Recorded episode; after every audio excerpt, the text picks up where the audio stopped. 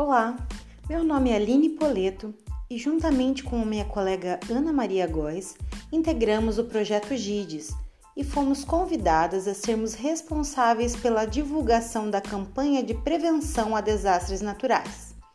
Já que, no que tange esse assunto, diversas prevenções podem acontecer por intermédio das áreas de exatas, pois somos alunas de licenciatura em matemática pela Uninter. Mas você sabe o que são desastres naturais? São processos ou fenômenos da natureza que podem implicar em perdas humanas, impactos à saúde, danos ao meio ambiente, à propriedade e podem ocasionar interrupções de serviços, danos econômicos e sociais. Dentre eles, podemos citar os desabamentos, vulcões, terremotos, furacões inundações, vendavais, deslizamento de terra, entre outros. Em se tratando de deslizamento de terra, temos o município de Nova Friburgo, que no ano de 2011, devido ao excesso de chuvas, sofreu um grande deslizamento que levou a vida de mais de mil brasileiros e deixou outros 20 mil desabrigados o que demonstra a importância desse assunto a ser tratado com a nossa sociedade. Mas você sabe o que é um deslizamento de terra? Trata-se de um movimento coletivo de material sobre a influência direta da gravidade. Esses movimentos podem ocorrer com elevado volume de chuva, terremotos, erupções vulcânicas e vibrações causadas por máquinas.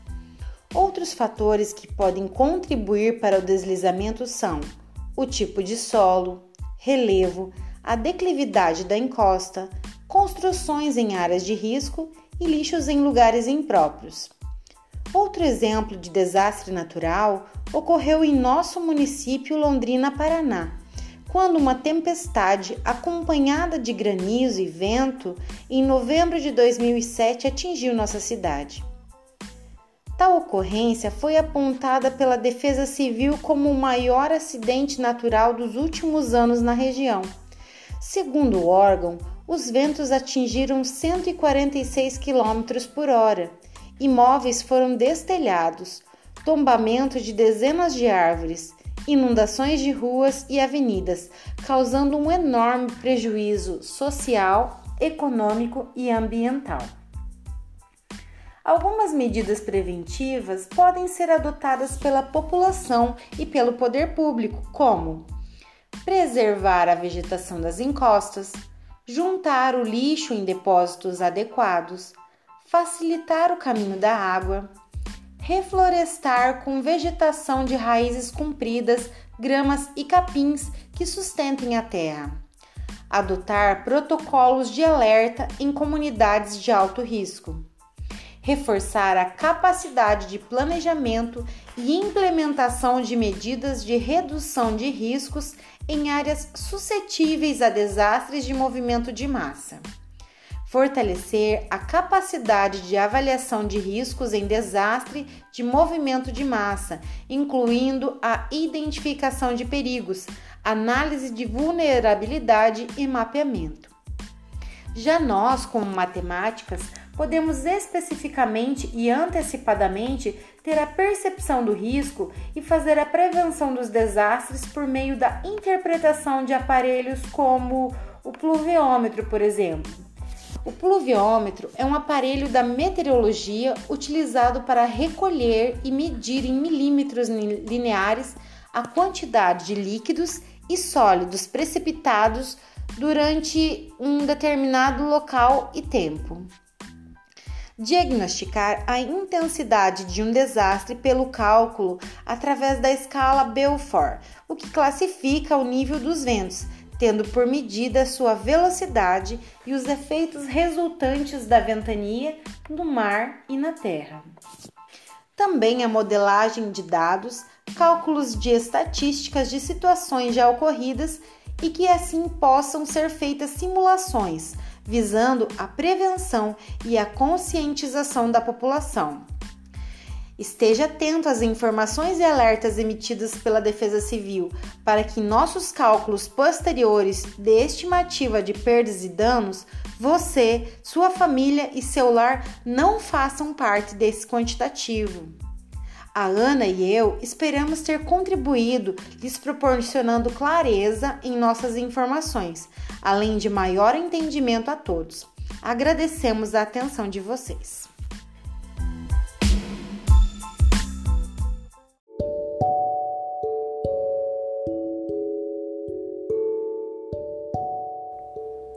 Olá, pessoas prósperas, como vocês estão?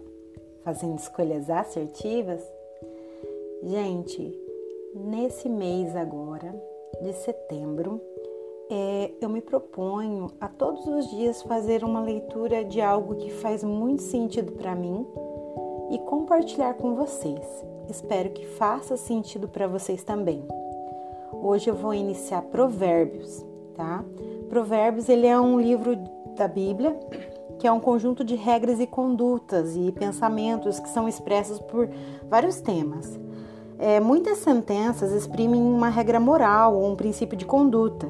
As formulações dos provérbios são breves e enunciam observações de um valor geral. O livro ele pode ser dividido dessa forma: primeiro, a introdução, como informações preliminares sobre o livro, né, que é do 1 até o sexto do capítulo 1, e dois, uma exortação ao efeito de cultivar a sabedoria, que aí ele inicia do 1,7 até o 9,18. E por fim, a terceira parte é uma série de pensamentos e preceitos sobre condutas coletivas ou individuais, aplicáveis a qualquer tempo ou lugar, além de tratar de justiça e prudência, que aí ele já começa no capítulo 10 até o 24. É, quart, a quarta parte é uma sequência de pensamentos avulsos sobre diversos assuntos, que daí é o capítulo 25 até o 29. A quinta parte é, são três apêndices com uma coleção de sentenças enigmáticas, né, que é o capítulo 30, que são os ditados do rei Lemuel, e aí do 31, que é um 9, elogios à mulher exemplar, que é no capítulo 31, que é do, dos versículos 10 ao 31. Então, iniciaremos hoje com o capítulo 1. É, é, importante falar que o autor de Provérbios é Salomão, né? E tem outros assim, mas normalmente é Salomão só que fala. Alguns só complementaram. E a data específica, né? A específica não, a data aproximada é de 950 até 700 a.C. Na época em que ele foi escrito, ele, o público-alvo era Israel, que era o povo, eleito de, o povo eleito de Deus. E o motivo que foi escrito foi para ajudar o povo sabiamente a revelar Deus como fonte de toda sabedoria. Então, propósito, capítulo 1, versículo 1. Estes são provérbios de Salomão, filho do rei Davi, rei de Israel. Eles ajudarão a experimentar a sabedoria e a disciplina, a compreender as palavras que dão entendimento, a viver com disciplina e sensatez, fazendo o que é justo, direito e correto. Ajudarão a dar prudência aos inexperientes e conhecimento e bom senso aos jovens. Se o sábio lhe der ouvidos, aumentará seu conhecimento, e quem tem discernimento obterá orientação para compreender provérbios e parábolas, ditados e enigmas dos sábios. O temor do Senhor é o princípio do conhecimento, mas os insensatos desprezam a sabedoria e a disciplina. Há advertências da sabedoria. Ouça, meu filho, a instrução de seu pai, e não despreze o ensino de sua mãe. Eles são um enfeite para sua cabeça, um adorno para seu pescoço. Meu filho, se os maus tentarem seduzi-lo, não ceda.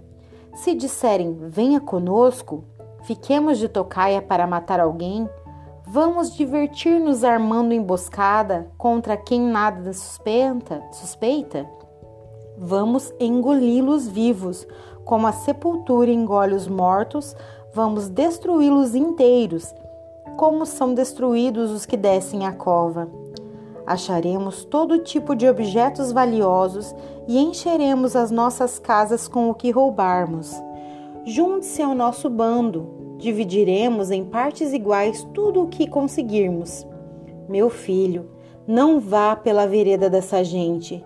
Afaste os pés do caminho que eles seguem, pois os pés deles correm para fazer o mal, estão sempre prontos para derramar sangue. Assim como é inútil estender a rede se as aves o observam.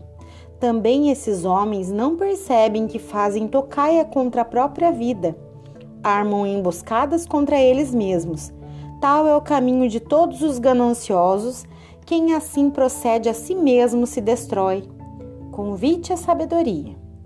A sabedoria clama em alta voz nas ruas, ergue a voz nas praças públicas nas esquinas das ruas barulhentas ela clama, nas portas da cidade faz o seu discurso.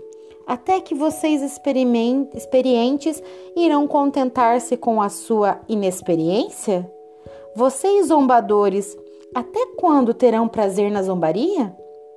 E vocês tolos, até quando desprezarão o conhecimento? Se acatarem a minha repreensão, eu lhes darei um espírito de sabedoria e lhes revelarei os meus pensamentos. Vocês, porém, rejeitaram o meu convite.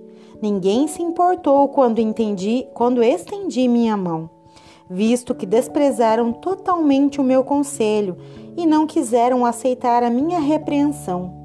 Eu, de minha parte, vou rir de sua desgraça, zombarei quando o que temem se abater sobre vocês, quando aquilo que temem abater-se sobre vocês, quando uma tempestade, quando a desgraça os atingir como um vendaval, quando a angústia e a dor os dominarem. Então vocês me chamarão, mas eu não responderei. Procurarão por mim, mas não encontrarão, visto que desprezaram o conhecimento e recusaram o temor do Senhor. Não quiseram aceitar o meu conselho e fizeram pouco caso da minha advertência. Comerão do fruto da sua conduta e se fartarão de suas próprias maquinações, pois a inconstância dos inexperientes os matará e a falsa segurança dos tolos os destruirá. Mas quem me ouvir viverá em segurança e estará tranquilo, sem temer nenhum mal. Finalizamos hoje o capítulo 1 e agradeço a atenção de vocês. Muito obrigada.